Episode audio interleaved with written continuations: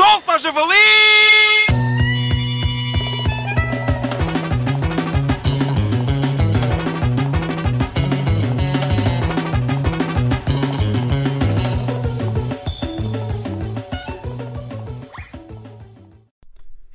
Eis que nos chega uma notícia de última hora. Escândalo numa escola situada no norte do país. Segundo as informações que recebemos, existe realmente um docente que leva o Martins ao colo. Metaforicamente, como é óbvio.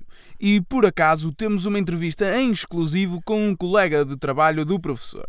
Vamos já em direto para esse local que não interessa bem onde.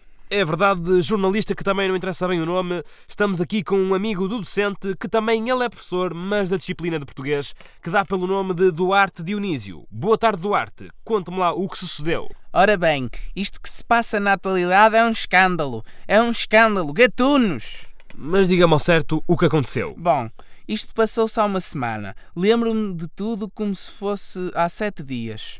Digamos que estávamos a executar mais um trabalho que incide no programa escolar da disciplina, quando me deparo que a intervenção desse aluno foi bastante aquém das expectativas e obteve um 19. Veja bem, 19 valores.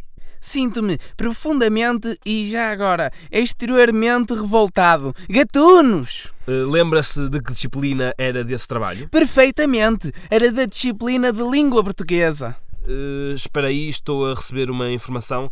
Uh, mas você não é o professor de português? Sou sim. Então é você, o professor que leva o Martins ao colo. O quê? Mas que parvoíce! Olhe, lá vem ali o Martins.